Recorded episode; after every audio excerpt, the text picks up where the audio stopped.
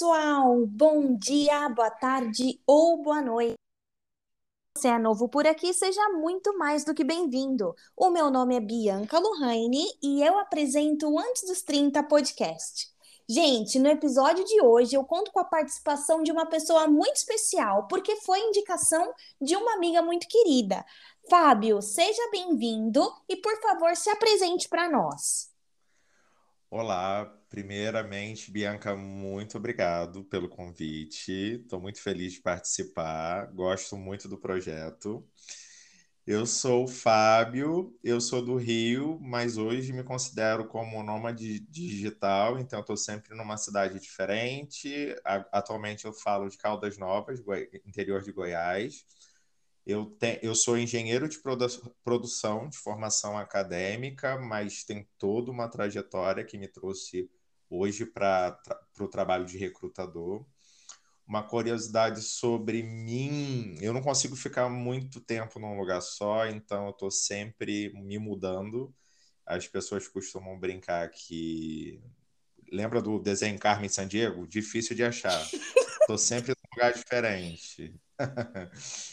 E um hobby, eu acho que é me mudar, é, de estar tá sempre imerso em novas culturas. E quando eu digo cultura, não necessariamente de um outro país, mas de um novo bairro, de uma nova cidade.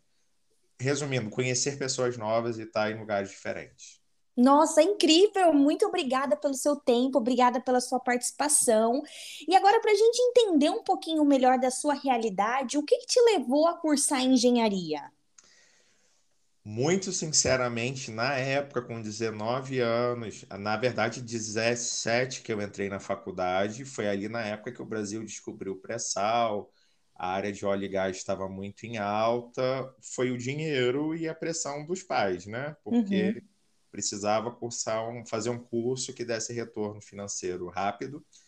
E eu segui por esse caminho, vendo o exemplo das pessoas que moravam na minha região, que ascendiam profissionalmente muito rápido e foi meio por aí. E me encontrei, de fato, na engenharia de produção, que é uma engenharia muito pivô, que eu posso trabalhar, inclusive, no RH, que eu estou fazendo hoje, que não, uhum. não, sai é, para muito longe. Eu tive, inclusive, cadeiras de RH dentro do curso de engenharia, mas muito resumidamente, respondendo bem diretamente a tua pergunta, foi a questão financeira do país na época que dava muita oportunidade para engenheiro. Nossa, eu gosto da sua resposta porque ela me permite pensar em duas coisas. No primeiro momento, que te fez te levar a cursar engenharia, abro parênteses porque somos parceiros aí de formação, eu também sou engenheira de produção. Ah, é, que legal você chegou a, curso, é, a, a, escolher esse curso pelo retorno financeiro. Então, no primeiro momento, você considera a, o curso de engenharia de produção como um curso elitizado? Hoje em dia, não. Uhum. É, a educação, eu acho que nos últimos anos no Brasil, ela foi muito prostituída, se me permite a palavra forte, porque hoje em dia você compra você compra diploma em qualquer lugar, tem curso de engenharia que você faz EAD. Então, muita coisa mudou. Uhum. E o curso de engenharia de produção, especificamente de uns anos para cá, ele foi colocado muito como uma segunda administração, e você, como colega, sabe muito bem que não é verdade. Sim. É, então, na época, não sei quanto tempo você tem de formada, eu tenho 13 anos de formado apesar de ser jovem. Me formei cedo, com 12 anos de idade. é, na época, sim, era. Tanto que quando você me, me fala sobre ser um curso elitizado, eu fiz numa faculdade católica como bolsista de, pro, de programa social do governo e era um mundo que não me competi, que eu não cabia, era sempre um dilema ali, porque eu estava ali no corre, querendo dinheiro, precisando de dinheiro para passagem, para xerox, etc e tal, e chegavam colegas com carro que ganhou no aniversário de 18 anos. Então, na época, eu acho que a engenharia era elitizada, e até hoje eu dou carteirada de engenheiro. É, é, pois é, aqui no Brasil eu já passei por muitas blitz sem ser revistado só por falar, por mostrar o CREA e falar que eu sou uhum. engenheiro. Acredite ou não. Mas hoje acredito que nem tanto. Entendi. Bom, bom parâmetro. E aí, depois que você se apresentou, você disse que atualmente você trabalha na área de RH. A minha pergunta Isso. para você é: se quando você é, se matriculou no curso, você tinha toda essa visão de que o curso, naquele momento, ele era assim elitizado, e aí depois de uns passar dos anos, você Uh, você se, se, se muda para esse mundo do RH, teve algum choque assim de, de status mesmo? Poxa, me formei em engenharia, agora estou trabalhando com RH. Como que a sua cabeça sentido de, de status mesmo? Boa pergunta, excelente pergunta, inclusive. Eu vou tentar fazer um resumo do que me fez chegar no RH. Sim. É, eu tive um, assim, eu me formei muito novo, com 23 anos eu já tinha cargo de coordenação e gerência de projetos, projetos de muito envolvendo muitos milhões de dólares, não de reais, e muita responsabilidade para pouca idade. É, chegou a crise, eu tive um burnout e saí, fiquei doente real. É, e precisei largar, abandonar a profissão.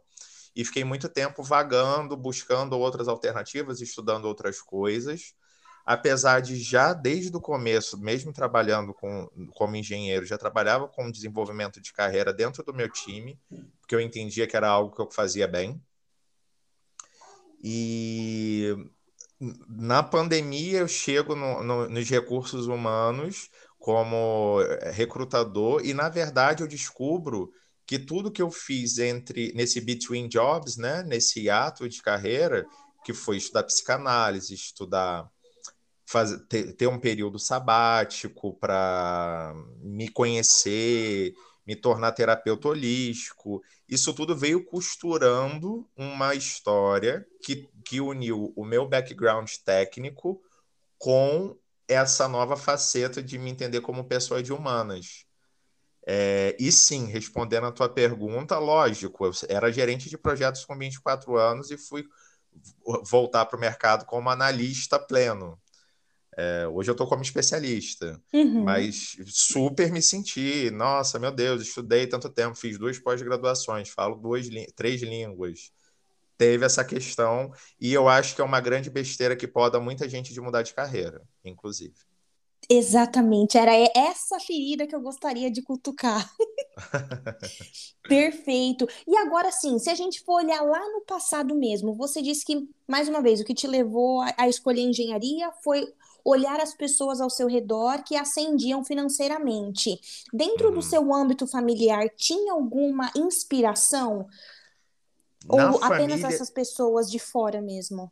Na família especificamente não, mas o a atmosfera que circundava a gente, os amigos dos, do, dos meus pais, que sempre é, é, eu, graças a Deus, tive a oportunidade de acessar lugares que a minha classe social na época, no geral, não acessava. Uhum. Então, casa de pessoas que eram formadas em engenharia e trabalhavam e tinham vários diplomas, etc. e tal. Então, foi, por exemplo, de me espelhar nessas pessoas, de saber que era possível e o mais importante. Meu pai foi a primeira pessoa a ter é, curso superior na família, ele é pedagogo, apesar de não de ter trabalhado pouco na área, mas uma coisa que eu trouxe sempre desde muito pequeno é: tu vai ser o que você quiser. Você vai uhum. ser o que uhum. você quiser. Quer ser engenheiro? Vai ser engenheiro. Quer ser médico? Vai ser médico. Então eu chego ali com 17 anos, enquanto os meus colegas de colégio municipal é, se inibiam de sonhar e de tentar e de sair do lugar, eu meti as caras e fui, não, vou fazer engenharia assim. Ah, mas é muito difícil o curso, não interessa. Fui e fiz. Entendi. Poxa, que legal. É, é, muito legal. Eu gosto quando você traz essa ideia de que você vai ser o que você quiser e que, assim, vale lembrar que não é fácil, vai ser cansativo. Talvez você vai cursar a mesma matéria quatro vezes, mas o importante é não desistir, né? É, e ainda tem um adendo aí, porque como eu sou uma pessoa mais madura, para não dizer mais velha, não existia AD, eu fiz o meu curso a 200 quilômetros da minha cidade.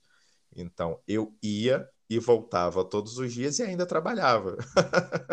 Nossa, mas agora saindo um pouco do âmbito acadêmico, quando você chegou dentro das empresas e aí você disse que na sua própria faculdade a realidade das pessoas não eram similares com a sua, dentro da você encontrou algum par que você disse, nossa, essa pessoa tem um background parecido com o meu, as nossas histórias se combinam, ou a partir do momento que você chegou dentro das empresas, você se deparou com um mundo totalmente novo e você não sabia o que fazer ali? Não, eu cheguei perdido porque engenharia, como eu te falei, foi uma questão prática para ter autonomia financeira, mas eu me vi no meio de máquinas e gente, e oficina e responsabilidade. Eu fiquei, o que, que eu estou fazendo aqui? Eu queria, na adolescência, fazer rádio e TV. Nossa. E, mas assim, é, eu acho que como eu falei anteriormente, uma, uma característica que a gente tem em casa é tá com medo, vai com medo mesmo. E fui, e a cara de pau do, do carioca e do pobre que precisa se virar. E o fato de, lógico, assim, eu tenho uma, um background, um, minha família é muito humilde, eu sou filho de carteiro e merendeira. Uhum. Mas que se esforçaram tanto para pagar, para que eu fizesse faculdade, quanto uma coisa importante, para que eu aprendesse línguas desde cedo. Então, eu chego nesse contexto de trabalhar. É porque eu já fui trabalhar numa multinacional também, Puts. americana, e lidar com gente de fora o tempo inteiro. Então, o fato de já chegar falando inglês me dá uma certa segurança, porque, no geral, as pessoas ali, por mais é, qualificadas que fossem, também ou não falavam ou falavam tanto quanto eu. Então, eu acho que isso me gabaritou talvez até mais do que o curso de engenharia. Nossa, entendi. É, foi um grande diferencial. Eu Sim. também entrei. É, em, durante a faculdade, eu fiz um internship, um estágio. Uhum. Eu fiz um, um, estágio numa empresa francesa, só que no meu caso eu não tinha o, o, inglês. Eu falava espanhol, adorava espanhol, mas o inglês eu não tinha. Então, quando eu cheguei nesse ambiente, eu me vi assim. É, inspirada por essas pessoas. Uhum. Então, que bacana que você teve essa sorte de adentrar esse espaço já com essa carta na manga, porque com certeza é um diferencial e tanto. E foi o que me, na verdade, me fez entrar quando depois de todas as entrevistas, eu, com, era engraçado, porque o menino de 18 anos fazendo entrevistas com hiring manager de, da gente que, que estava na guerra e saiu da guerra e foi trabalhar no meio corporativo, era tudo Caramba. muito novo para alguém que foi criado no interior de, um, de uma família muito humilde. E em dois anos eu estava em Singapura num projeto, num shipyard, trazendo plataforma para o Brasil. Assim, muito, muito louco, muita loucura, muita mudança para uma, uma pessoa de uma cidade de 15 mil habitantes. Nossa, e aí você tocou numa palavra bacana, mudança formado em engenharia, trabalhando com RH, como é que aconteceu essa, essa mudança de carreira? Você acredita, para as pessoas que estão nos ouvindo, que há um limite de idade, por exemplo, para a pessoa que quer fazer essa transição? Você mesmo disse que tem essa barreira né, que inibe as pessoas por causa do status, mas em uhum. contrapartida, você acha que a idade também é um fator que inibe as pessoas de tentarem algo novo? Super. Eu com 30 anos, eu tô com 34, faço 35 semana que vem. Eu com 29, 30 já me achava velho para tentar outras coisas. Uma grande besteira, né? Sim. Uma grande idiotice. Inibe as pessoas, mas eu acho que a maturidade que vem quase sempre junto com a idade, não, não vou fazer isso regra, porque tem muita gente mais velha que não é madura, mas isso é um diferencial competitivo profissional gigantesco. Então, mesmo depois de ter batido tanta cabeça em, tentando me redescobrir, na verdade, sempre me descobrindo, mas não acertando tão bem quanto eu acertei no RH. Eu não, não, não, costumo, não acho que, que tive fracassos. Eu Sim. tive acertos é, até achar onde eu me encontro melhor. E sim, é uma, é, as pessoas acreditam que é uma barreira, mas eu sou prova viva que minha carreira no RH tem menos de dois anos e hoje eu eh, atuo como especialista numa empresa de fora. É, e o meu background de engenharia, de terapeuta, de psicoanalista, ele não. Aqui muitas pessoas desdenhavam. Ah, mas por que, que você está fazendo isso? É, por que, que você está estudando isso? Eu falei, porque eu gosto. Hoje é um diferencial competitivo que, para o mercado que eu atuo, ele é visto com bons olhos. Entendi. E agora, se você puder compartilhar com a gente, como tem sido as suas experiências com as empresas fora do Brasil? Porque você disse que já teve essa experiência em Singapura, agora você está trabalhando com outra, outra empresa fora do Brasil. Você acredita que quais das suas experiências, além das acadêmicas, elas contribuem para que você continue adentrando esses espaços? Boa pergunta novamente. Como engenheiro, eu, te, eu fui exposto muito cedo à experiência internacional e a pessoas de múltiplas culturas. Então, esse retorno, é, na verdade, agora eu me sinto voltando para casa, voltando para onde eu já estava acostumado a atuar. E o que eu tenho a dizer é: a gente é do mundo não uhum. se limitem. Eu não me limito, e eu acho que isso é um grande diferencial do porquê eu consigo é, entrar em alguns espaços, porque, como eu falei, não tem não, não tem impossível. E o mundo é o lugar para todo mundo. Então, quando você se permite a, é, primeiro, se testar, segundo, colocar é cara de pau. O que eu, eu, costumo dizer é que eu acho que hoje em dia o sucesso profissional ele é muito mais comportamental do que técnico. Você tem que ter atitude, cara de pau, para mostrar o que você sabe, o que você não sabe e o que você pode aprender. É, então, eu acho que acessar esses espaços, é, você se expor, não ter, não ter medo de se expor, né? Ao, uhum. Às vezes até o ridículo, do tipo, eu desdenharam das formações que eu fazia e hoje elas me ajudam no meu, no meu, no desenvolver do meu trabalho hoje e de não se limitar, de não achar que nada é impossível, de se permitir, de ir, de fazer o que tem que fazer. Sim, nossa, e, e, eu também gosto, parece clichê, mas eu acho que não tem nem, nenhuma pergunta, ela é besta o suficiente, né? Então, às vezes a gente não pergunta alguma coisa, não se expõe por medo de estar de tá prestando papel de ridículo. E é exatamente isso que você está dizendo. É, por mais que as pessoas tirem sarro ou questionem as suas competências, é, tudo é uhum. válido, porque todo conhecimento, uma hora, ele vai ser posto à prova. E quando eu te, eu, e quando eu te falo da cara de pau, é, isso é fato, porque a minha migração de carreira ela só conseguiu é, acontecer por conta de mostrar uma vulnerabilidade no LinkedIn. Eu achei interessante a parte de recrutamento técnico na hum. área de tecnologia e comecei a buscar pessoas que faziam isso e perguntar: Oi, tudo bem? Meu nome é Fábio e gostaria de trabalhar na área de recrutamento técnico e vi você como technical recruiter. Que, que dica você me daria? Foi assim que começou. Poxa, que. Le... Nossa, Fábio, é, é, esse tipo de conversa que a gente precisa abordar aqui. Muito bacana. E agora, assim, olhando um pouquinho para o futuro que já é realidade, o que, que uhum. você é, sente sobre essa questão de teletrabalho? Você acredita que esse realmente é o futuro? Tem alguma dica que você gostaria de dar para as pessoas que estão cogitando essa possibilidade de trabalho?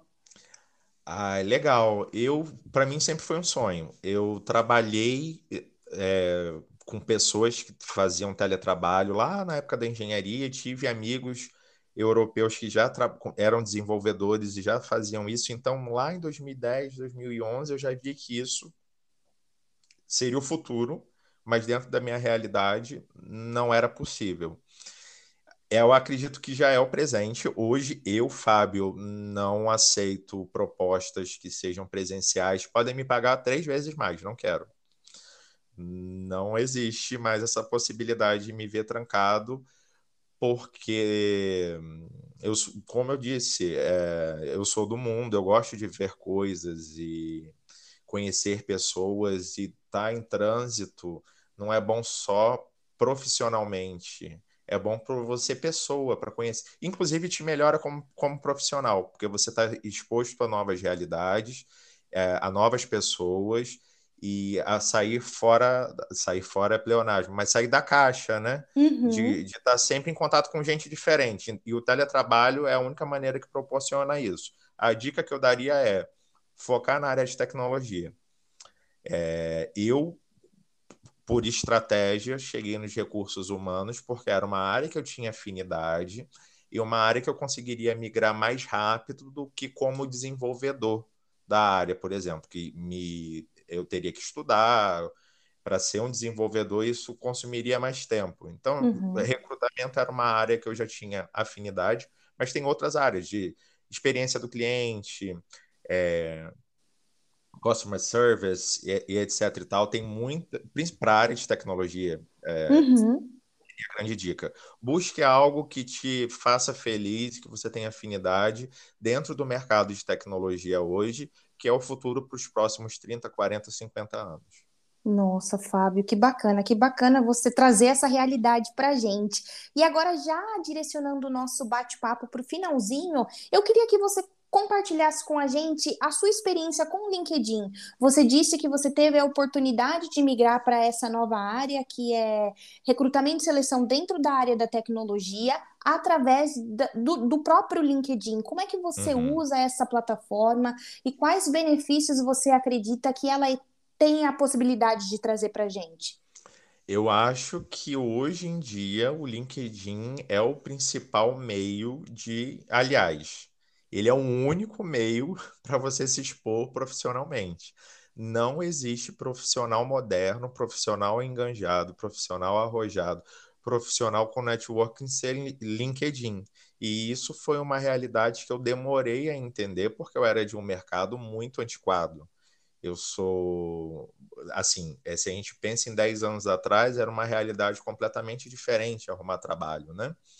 Então, para quem está buscando migração de carreira ou até reposicionamento na própria área de atuação, é procure vídeos no YouTube de como fazer o seu LinkedIn atrativo para as empresas. Tem um monte de dicas do que você colocar e onde colocar no seu perfil. Hoje a minha principal ferramenta de trabalho, tanto para fazer conexões, tanto quanto como recrutador para buscar talentos, é basicamente uhum. o LinkedIn que eu uso. E a dica é: consuma material que hoje a gente tem disponível gratuitamente no YouTube e em e-books, etc e tal. Se você puder investir numa consultoria que te ajude com isso, excelente, melhor ainda. E faça conexões. Vou te dar um exemplo. Eu recebi muitas propostas de entrevistas única e exclusivamente porque eu adicionei recrutadores do Canadá. Nossa! Isso não fiz nada, não apliquei para vaga, não fiz nada. Eu vi lá e adicionei e falei: Oi, Fulano de Tal, gostaria de ter você aqui na minha rede. E a pessoa, ah, que bacana, temos uma vaga aqui na empresa que tem o teu perfil, tá afim de trocar uma ideia? E assim foi, e assim é, e nesse, nesse é, between jobs novamente, entre uma empresa e outra, eu fiz 15 processos seletivos basicamente nesses contatos. Então, a dica é tenha teu LinkedIn atualizado, porque hoje é a ferramenta, e não só é ferramenta profissional, mas social também. Curta as coisas das, que as pessoas produzem, é, compartilhe e produza suas próprias coisas. Uhum. E quando eu uhum. digo produzir, não é, não precisa ser nada muito elaborado. Você teve um insight de um pensamento de um livro que você leu. Escreve lá, olha, li uma coisa bacana ou uma reportagem que você leu interessante. Faça esse movimento tanto com as pessoas da tua área, as pessoas que circundam a área que você trabalha, tanto no Brasil quanto fora dele. Seria a dica que eu daria hoje. Nossa, Fábio, não vou deixar você embora, porque toda vez que eu faço uma pergunta vem uma resposta melhor ainda. Poxa vida, essa vai ser assim, extra, extra. E então, falando sobre network, o LinkedIn é muito bacana, é muito positivo, muitas coisas acontecem, mas como manter o network vivo? Porque é muito fácil, como você disse, adicionar essas pessoas, os, uh, os recrutadores de outros países, ter uma conexão legal, mas e depois, com o tempo, como manter esse contato com pessoas tão distantes? Tem alguma ah. prática que você utiliza? Ah, com certeza. Do tipo, por exemplo, me mandar uma coisa muito simples, me ofereceram uma oportunidade. Esse eu vou fazer um recorte do que aconteceu esses dias. Uhum. Me ofereceram uma oportunidade de fazer uma entrevista que hoje eu não tenho mais interesse porque já estou recolocado. Você manda para aquele recrutador que te fez uma entrevista ou para um colega, olha, tu não tem interesse, ou você sabe que esse colega trabalha com, no, no, no meu caso de recrutamento, com a vaga XYZ, surgiu um perfil de alguém que você acha que pode ser interessante para aquela pessoa. É de fato usar o LinkedIn como uma rede social tal qual a gente usa. Facebook, Instagram. Esqueça essa. Se você. Dica geral, vou dar aqui, vou fazer um announcement para todo mundo que está aí buscando emprego ou recolocação. Esquece o, link, o Facebook, esqueça Instagram, esqueça aquelas postagens com foto de praia, etc e tal, e faça do LinkedIn a tua rede social não só profissional, mas como social de verdade. Você uhum. tem todo ferramental e para fazer amigos e trocar ideia, como eu falei, consumir conteúdos interessantes de pessoas que você admira, de pessoas que você tem afinidade, e eu garanto que aí, num prazo de dois meses, se você esquece teu Instagram, teu Facebook, se concentra no LinkedIn, tua vida profissional vai mudar. Nossa, Fábio. É isso, gente. Muito obrigada. Já valeu essa conversa. E agora a cereja do bolo. O espaço é seu. Indicação de livros, filmes ou talvez outros podcasts que você ouça. Olha, eu estava pensando nisso aqui. Eu tenho consumido muito eu, eu consumo pouca coisa. Eu sou, eu tenho TDAH, então eu sou pessoa com hiperfoco. Uhum. Então eu viro especialista de coisas. E nesse momento eu estou muito concentrado no trabalho. Então eu tenho consumido muito material a respeito do que eu tenho feito, etc. e tal. Porém, é, eu deixaria de, li, é, de livro, indicação de livro e de filme. 1984, do George Orwell, que eu acho que é um clássico que todo mundo deveria ler, e tem várias produções é, de filmes antigos e novos é, sobre esse filme, que é de onde foi baseada a história do Big Brother, etc. e tal. E hoje é a nossa realidade, o filme, sem dar spoiler, mas é um mundo no futuro onde todos nós somos vigiados por câmeras e por telefone. E por telefones, não, por, por microfones. Caramba! E é basicamente o que a gente vive hoje. E todo o drama ali daquele, daqueles personagens em viver aquela realidade, de terem que se esconder de algumas coisas, de terem que se é, viver uma realidade que não são de, deles, e é o, basicamente o que a gente vive hoje com os nossos celulares, computadores, câmeras e redes sociais. Então, acho que é uma crítica social, apesar de ter sido escrita, eu, se eu não me engano, no final, no começo do século XX, provavelmente final do século XIX, é uma crítica social muito pertinente hoje. Então, recomendo 1984, Revolução dos Bichos, também, que aí fala sobre política, que tem muito a ver com o nosso momento político atual, do mesmo autor podcast, eu vou lançar um aqui bem diferentão, fora do que a gente estava conversando. Mas são. É, seria o presidente da semana.